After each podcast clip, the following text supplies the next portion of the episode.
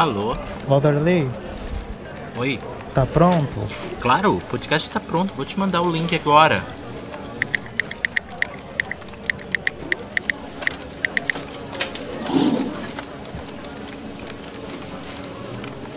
Babaçu Cast.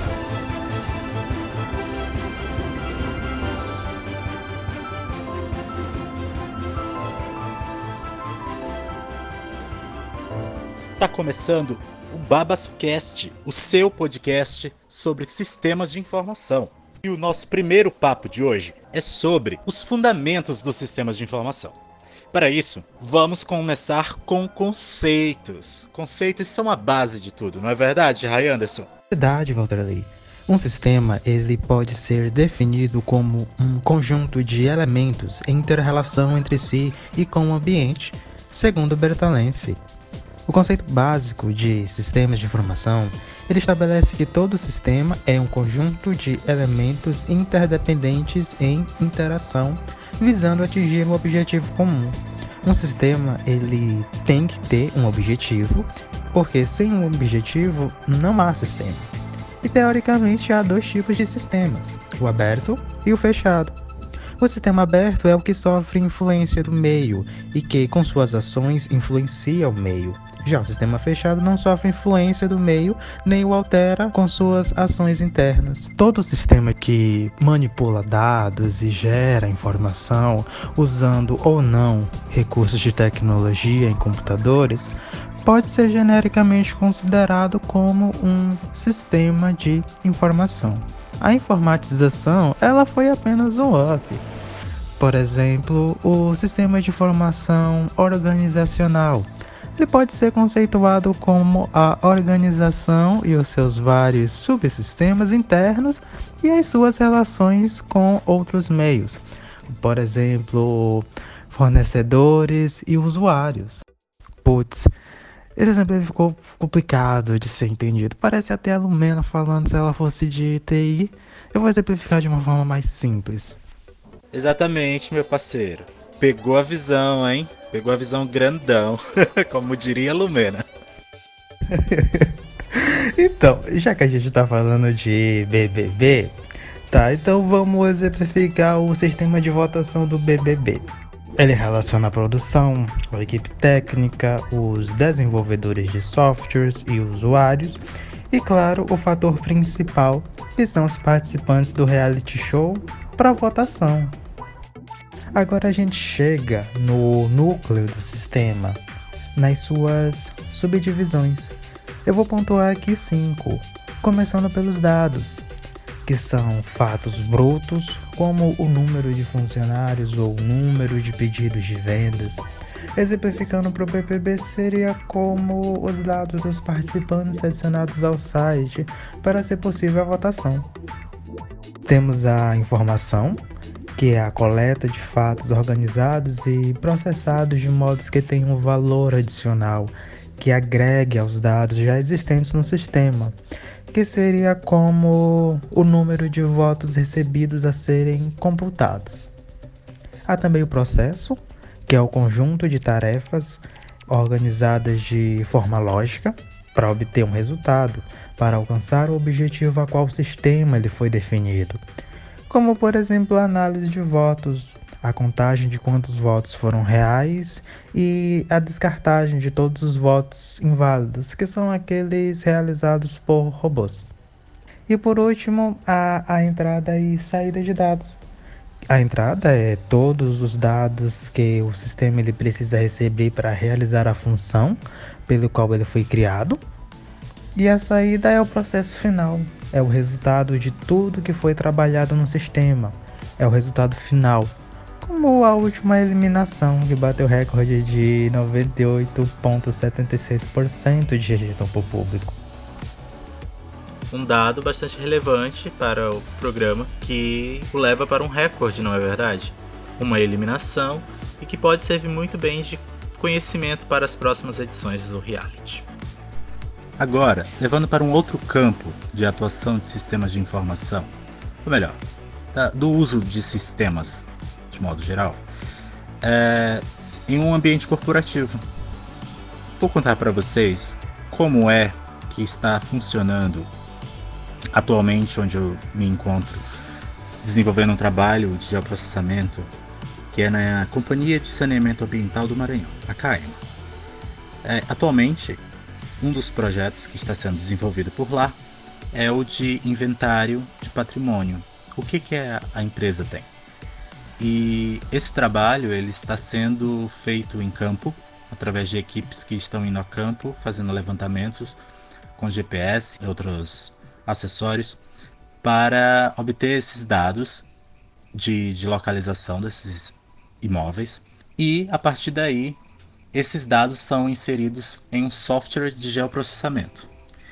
Dentro desse software, esses imóveis estão sendo identificados e, consequentemente a isto, receberá outras informações. Essas informações todas estarão indexadas ao imóvel. Exemplo: em um imóvel que se encontra no Vinhais, a ETA, a Estação de Tratamento de Águas do Vinhais a ETE, na verdade, perdão. Ela possui uma equipe de segurança, que é por uma empresa específica. Ela tem uma quantidade X de bombas. Ela tem uma quantidade de produtos químicos específicos para tratamento da água e uma série de informações. E todas essas informações elas serão indexadas a esse imóvel e aí, cada setor da empresa, quando o sistema estiver totalmente pronto, poderá acessar essas informações. Ou seja, esses dados brutos que estão sendo coletados, estão sendo carregados no software específico, eles vão ser processados e melhorados. Feita organização tanto de dados que já existiam prévios quanto os dados novos.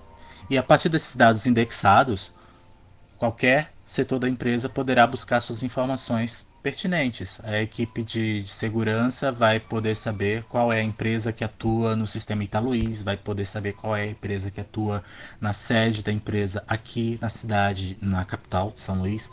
Enfim, todos esses dados passam por todo o processo, desde a coleta de dados, é, o dado bruto, processamento, a geração da informação e consequentemente, com a saída de dado, o conhecimento.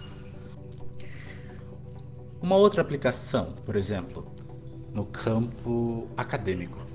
Passei um tempo no Instituto Nacional de Pesquisas Espaciais, INPE, em São José dos Campos, onde fui desenvolver parte de um trabalho de mestrado em sensoriamento remoto, utilizando dados de satélites, é, processamento de dados em, de salinidade in situ, diversos, né? E o processo era, eu tinha que ter acesso à rede de computadores da instituição.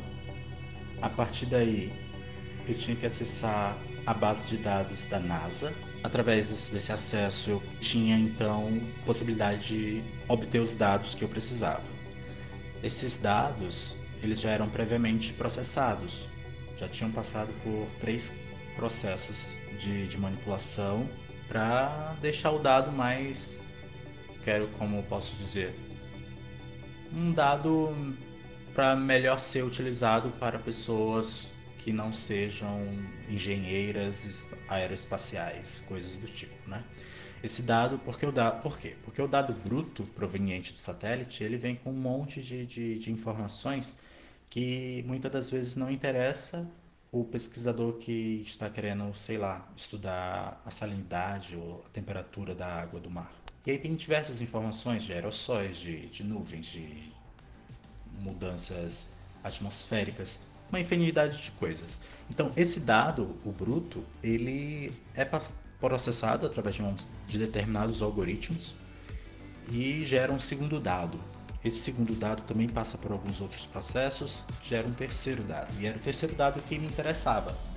E foi esse terceiro dado que eu utilizei. A partir desse terceiro dado, eu pude fazer as minhas análises, né, minhas compilações e rodar meus programas, meus algoritmos e chegar onde eu queria chegar, que era em obter uma informação precisa da minha área de estudo. E para isso, através de, de uma série de processamentos, eu consegui obter os dados. E a partir desses dados, eu obtive informações, informações precisas e confiáveis, é, seguindo a minha metodologia. Então, é possível que, que a gente note uma estrutura de sistemas, como o sistema atua em diversas áreas, desde o reality show mais comentado do país atualmente, até uma empresa de saneamento ambiental ou um, local de cunho acadêmico, não é verdade? E, e é isto. Eu fico muito, muito agradecido por vocês estarem agora nos ouvindo aqui no nosso primeiro episódio. Espero que tenha sido muito interessante. Espero que, que tenha dado algumas risadinhas com a Lumena, né? Porque a Lumena autorizou todo este processo. E é isto. O Babassucast de hoje fica por aqui. Encerrando transmissão.